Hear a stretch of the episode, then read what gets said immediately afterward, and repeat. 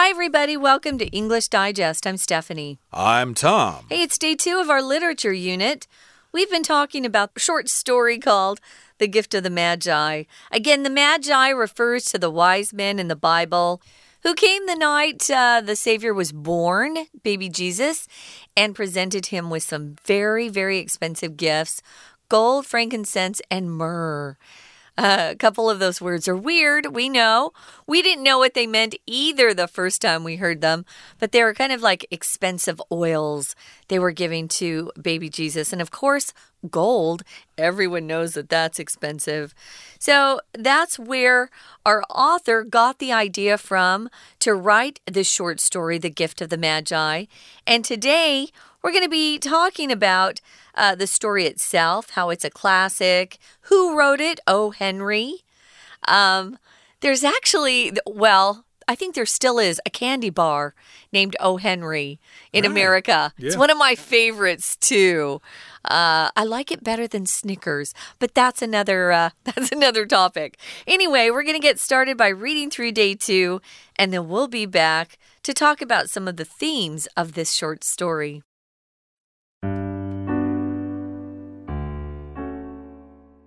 Though The Gift of the Magi is only a short story, it has become a classic among Christmas tales. The story was written in 1905 by author William Sidney Porter, best known by his pen name, O. Henry. An American short story master, O. Henry wrote witty stories with playful twist endings, often making use of comic irony. Other such examples can be found in his stories The Ransom of Red Chief, The Cop and the Anthem, and A Retrieved Reformation. While The Gift of the Magi does have what could be considered a comic ending, it nevertheless communicates an important message about love and self sacrifice. Despite their financially strained circumstances, Della doesn't resent or blame her husband for their poverty. Instead, she thinks highly of Jim, who she believes deserves a very fine gift, and also resolves to save money on her own. Jim also genuinely loves Della, which shows in his reaction to her cutting off her hair. Though she worries he won't think she's pretty anymore, he tells her that no haircut could lessen his love for her. Another idea running through the story is the value of wealth versus happiness. While Della and Jim don't have much, they're willing to give up what they do have in order to honor each other. After discovering that their gifts cancel each other out, they recognize that their relationship is worth more to them than the things they own. The comparison of the couple to the Magi in the end refers not to the physical gifts they've bought, but to the way they give of themselves and affirm what they mean to each other.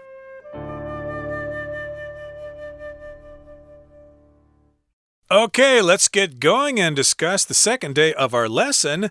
It's Unit 12 again, The Gift of the Magi. It's a Christmas story with a twist at the end. It kind of has an ending that you did not expect. But uh, today, of course, we're talking about the background of this particular story. And here in the first paragraph, it says Though the gift of the Magi is only a short story, it has become a classic among Christmas tales. Uh, this particular story, The Gift of the Magi, is kind of new to me. When I was growing up, I never heard this story. It was always A Christmas Carol by Charles Dickens and other various stories, Rudolph the Red-Nosed Reindeer and stuff like that. Yeah. But uh, this is uh, a Christmas story that a lot of people know about. And it's only a short story. You can probably read it in less than an hour or so, but still, it is a classic Christmas story that a lot of people know about. The story was written in 1905, such a long time ago. Um, that period of time in history is one of my favorites. Uh, the author's real name, his full name is William Sidney Porter, but like a lot of authors, he uses a pen name or a different name uh, to write his stories under. So, yeah, I always thought his real name was O. Henry. This is the first time I've really, um, maybe not, I just don't remember, but uh, his real name is William Sidney Porter. O. Henry. So he's an American short story master. This is something he does very well. So we're calling him a master. You could also say he's a master of short stories. And the reason why people love him so much is that he wrote witty stories. If you write things that are witty, you write things that are really clever. Smart and funny together is witty. Um, to be around witty people is kind of entertaining too. They always keep you laughing. Plus, it's smart humor. Um, some of our American movies I refer to as toilet humor mm. or bathroom humor.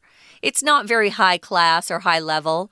You don't have to be very smart to find that funny or to write those jokes. But if someone's witty, it takes a clever brain, a clever mind to come up with what they say or write. Yeah, if someone's witty, of course, they're very good with language and they can, you know, have uh, double meanings in uh, jokes and things like that that are quite clever. So here, O. Henry supposedly wrote such stories that had playful twist endings, uh, endings that you did not really expect and they were kind of uh, surprising. And he often made use of comic irony. Okay, here we've got the word irony, which is basically when you mean one thing but you uh, say the other. Uh, that's similar to sarcasm, but sarcasm tends to be kind of mean. You know, oh, that's really a wonderful shirt you're wearing today. Uh, that's being sarcastic. You don't mean to be nice when you say something like that. But irony just means like uh, basically things that you did not expect, okay? And uh, again, you're trying to say something by saying the opposite in order to get your point across. Okay, so other such examples of stories that O. Henry wrote with these characteristics of being witty and ironic. Irony, of course, is a noun. Uh, the adjective form is ironic. So he's got things that uh, that people really enjoy reading. Here's a, just a group of them, three of them: "The Ransom of Red Chief," "The Cop and the Anthem," and "A Retrieved Reformation." So, have you read any of these, Tom? I haven't read these uh, I've read some. I think there was one story of his about a boy that got kidnapped, but the boy was so obnoxious that the kidnappers actually offered to pay the parents uh, to take the boy off their hands. Uh, that could happen sometimes in real life, of course. But he uh, was yeah, a brat, huh? Uh, he was a real brat, and the kidnappers uh, regretted what they had done. but yeah, his stories are kind of like that. They're kind of fun fun. And the nice thing about his stories is that because they are so old, they're in the public domain, so you can find them on the internet for free. Yay. And you can read them on your device whenever you have the time. And uh, you might actually even find an audiobook uh, of these stories that you can actually listen to. Uh, let's move on to the second paragraph here. It says, While the gift of the Magi does have what could be considered a comic ending or a funny ending. It is kind of funny. You just kind of chuckle and shake your head. But you also really admire these two people at the same time for being willing to sacrifice their really their greatest possessions because they want to give or show the person they love that they really do love them. Um, even though it has what could, could be considered a funny ending, it nevertheless communicates an important message about love and self sacrifice.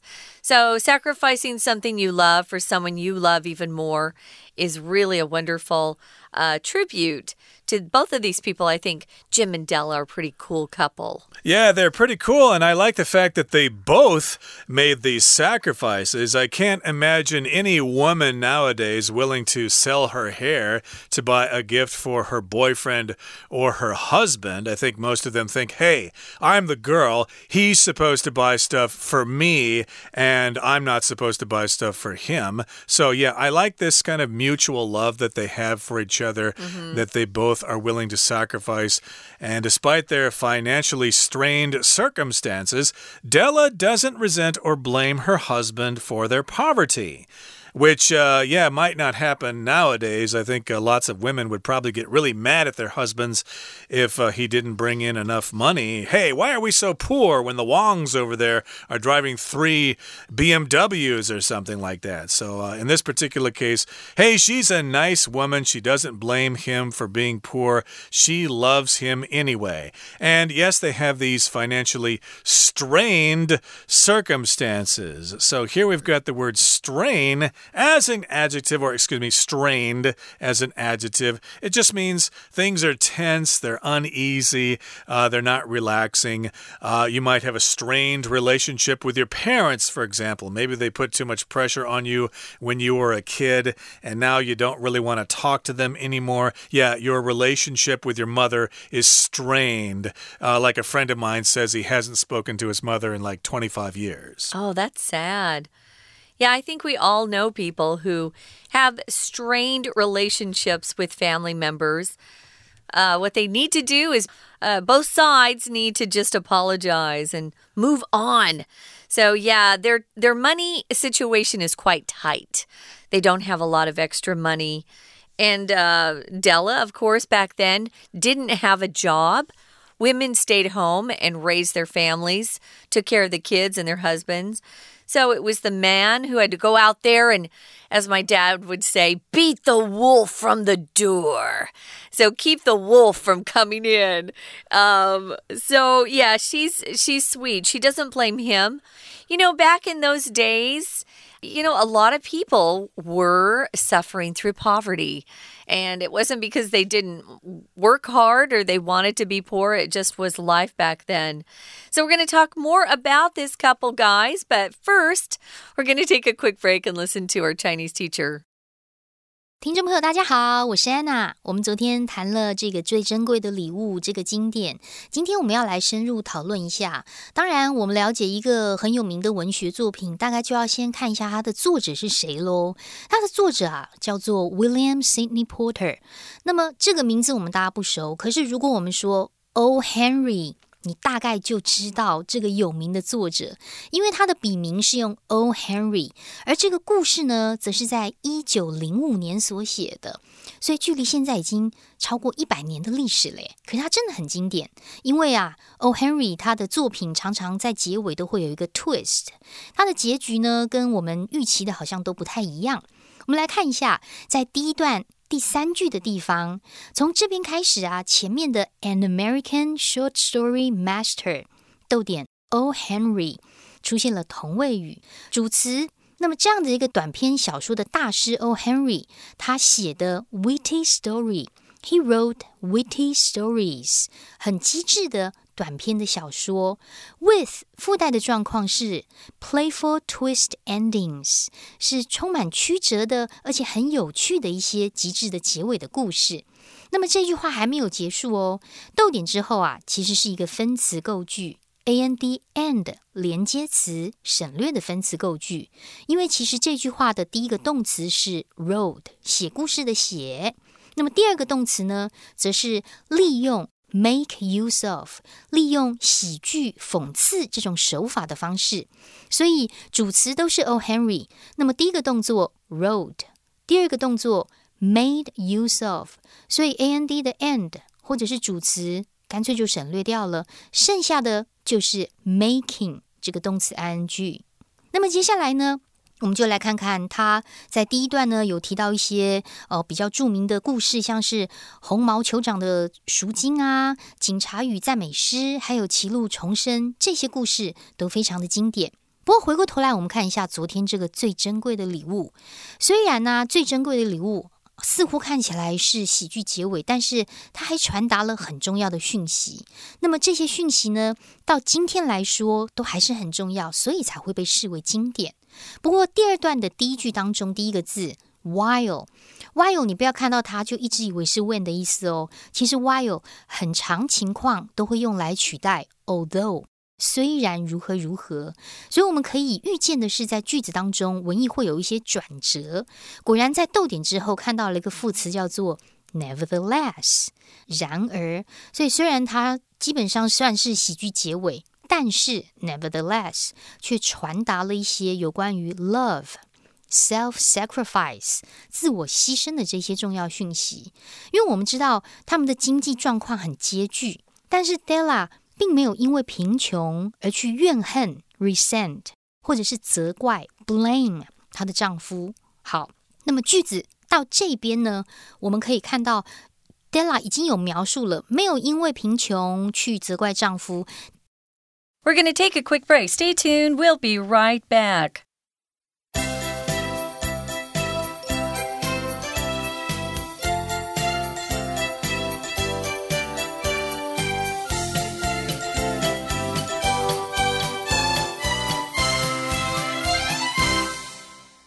Welcome back, everybody. Today we're talking about the story, The Gift of the Magi, and we're talking about the background of this story. It was written by William Sidney Porter, uh, also known as O. Henry, way back in 1905, and he wrote lots of witty stories that you can read online nowadays. And this is a kind of a fun story here because we've got a, a poor couple here, Della and Jim.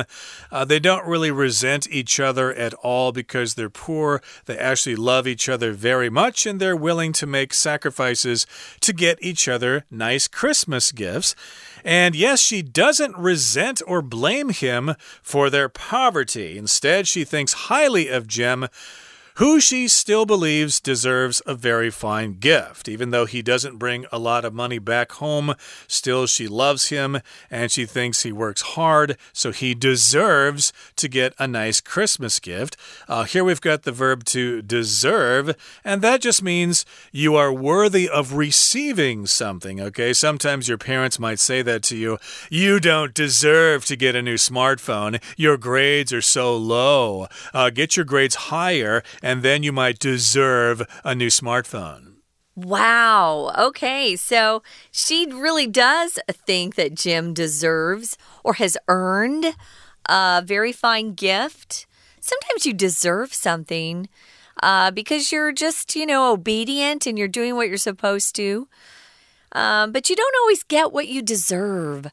Sometimes people who aren't doing the right thing don't get what they deserve, and that would be punishment. Uh, so it works both ways. What she does is she resolves or to she decides very firmly. That's what resolve means. To resolve just means you make a decision that you're not going to change. So she resolves or decides to save money on her own without saying anything to Jim. Jim also genuinely loves Della. To genuinely think or feel something means it's a real emotion, it's not fake. He's not pretending. He really does love Della. If something's genuine, and that's the um, adjective form, just means it's real. Again, it's not fake, it's genuine gold. Oh, is that a genuine LV purse? Wow, those are expensive. So he genuinely loves Della, which shows in his reaction to her cutting off her hair. Yes, some husbands would go, what did you do? Oh man, you look ugly now. I can't believe you cut off your hair. But no, he um he just gives her a hug and says, Oh, you're beautiful either way. Um, so he's a pretty good guy. Though she worries he won't think she's pretty anymore, he tells her just the opposite that no haircut could lessen his love for her. To lessen just means to reduce, um, to make something so it's not uh, as much. So to lessen his love. No, nothing could lessen Jim's love for Della. Yeah, nothing's gonna change my love for you, which is uh, some song I think I've heard many years nothing's ago. Nothing's gonna change my love for you. Uh, yeah, that's, that's it. Yeah, exactly. You got that. that. Uh, that's right. Uh, that uh, was an old song there. But uh, yeah. this is quite nice because, of course, lots of men love their wives just because they're pretty. And yes, yeah, she cuts off her hair, but he still loves her nonetheless. And uh, nothing could lessen his love for her. he loves her for the person she is and not what she looks like. Now, here in the next paragraph, it says another idea running through the story is the value of wealth versus happiness. Okay, yes, indeed, we do have a phrase in English money can't buy happiness. They always tell you that all the time. Although I always think that, well, it makes it a lot easier to be happy if you have that money. But uh, in this particular case, uh, yeah, sometimes people think uh, having money makes you happy. No. But in this story here, it kind of like uh, uh, separates these two values. Being rich is one thing, being happy is another. Yeah, you don't have to have money to be happy. And some people who have a lot of money are miserable. So it money helps if uh, you have a tragedy. I must say it does help a little bit, but wow, it sure doesn't bring happiness automatically.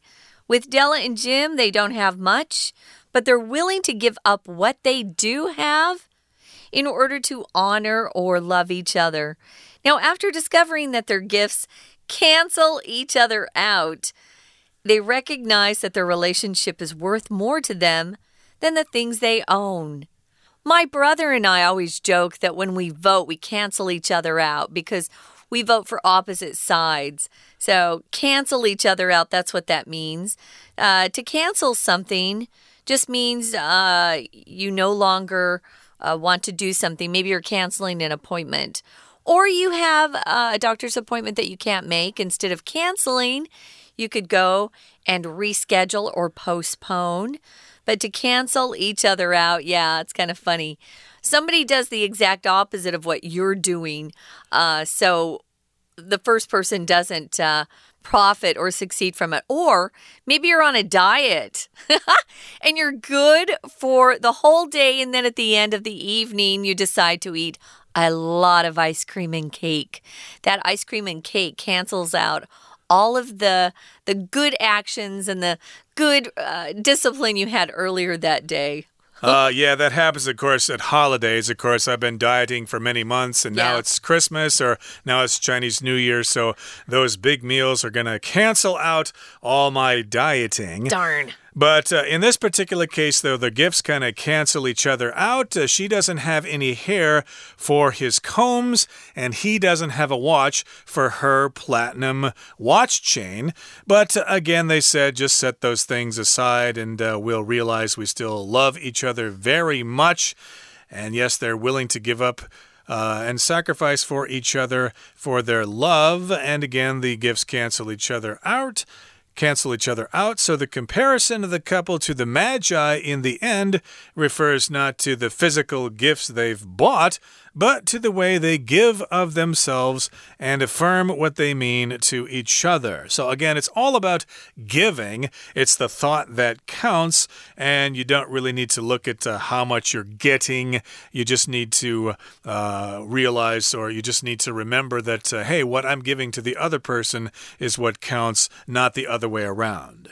Yeah, and our author here talks about uh, the difference between the physical gifts that they've bought and kind of the spiritual gifts that they actually give to each other, and that would be love and honor and respect. The physical gifts are things you can actually touch, they're tangible. That's another word. They're tangible things. But a lot of times, the gifts that you can give to someone you love aren't physical.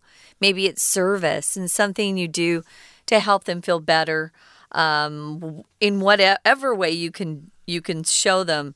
You don't have to spend money and buy things. So physical just refers to things that you can touch that are actually here. Um, and again, a close word to that is tangible. So it's right there. You can touch it or it moves or something like that. Now, this word affirm is a special word. It just means it reinforces or um, it restates something so that people know something's uh, right there. Uh, affirm can also mean that you're um, you're accepting something. So affirm, yeah, it just reinforces or um, I think demonstrates something is true, and those gifts just affirm what they mean to each other. The fact a, that they tried, at least, right? Yeah, kind of uh, emphasizes and confirms again what they mean to each other. So that's what love is all about. And yeah, check out this story. It might make your Christmas more meaningful. Okay, that brings us to the end of our lesson for today. Here comes our Chinese teacher. 事实上，他根本就是非常尊敬，觉得 Jim 是非常了不起的。Think highly of someone，觉得某人非常了不起。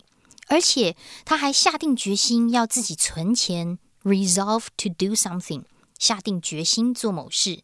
可是其实，在这一段的第三句啊，还有一个关系子句，从 who Jin 之后的 who 到逗点 gift 这个地方，它是一个补充说明的关系子句，补充说明 Jin 的一个状况。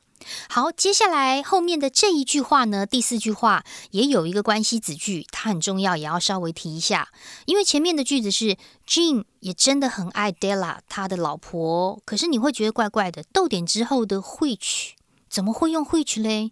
明明先行词是 Della，要注意哦。会这个关代，它还有另外一个功能，是可以取代逗点之前整句话这一件事情。所以这里的会指的是 Jean 真心爱着 Della 这件事情，同样也表现在他看到 Della 剪掉头发之后的一个反应。所以这两个关系子句要特别小心哦。那么接下来我们提到了文章当中啊，就是故事当中，在这个 Jean 跟 Della 之间的这些真诚的爱。除此之外呢，另外一个贯穿整个故事的一个观点呢，其实是财富。还有幸福相比的一个价值，在最后一段的第一句当中，another idea 后面带了一个简化的关系子句，从 running 一直到 story 这个地方，running 原本是 that runs，that runs。好，第二句呢又看到 while，我们根据文意来推测，果然它还是 although 的意思。虽然呢，Della 跟 Jean 拥有的不多，但是他们很愿意放弃自己所拥有的东西来荣耀彼此。所以，当他们发现礼物互相的抵消 cancel out 之后，他们其实有意识到关系比原本拥有的东西是还更有价值的。不过最后一句话我们要稍微看一下，故事最后呢，这对夫妻还有三贤者，他的比较指的不是买的东西，而是奉献自我的方式，还有肯定对彼此的意义。不过句子要剖析一下哦，这个句子啊，原本的动词是 refer to，refer to mean 指的意思是什么什么，而受词后面有一个片语叫做 not but。Not A but B，不是 A，而是 B。那么在句子当中的 A 是 to the physical gifts they've bought，他们买的具体的东西。那么后面的受词 B 呢，则是 to the way，the way 后面的 they 一直到句尾才是修饰这个 the way 方法。所以如果你不知道这个故事，或者是你的朋友不知道这个故事，今年可以说给他听哦。我是安娜，我们下次见。That's it for today, everybody. Merry Christmas to all of you. And yeah, this story is very inspiring to us all, and hopefully we'll have a great Christmas as a result. And hey, we can look forward to Chinese New Year uh, not so long after that. From all of us here at English Digest, I'm Tom. I'm Stephanie. Goodbye. Bye.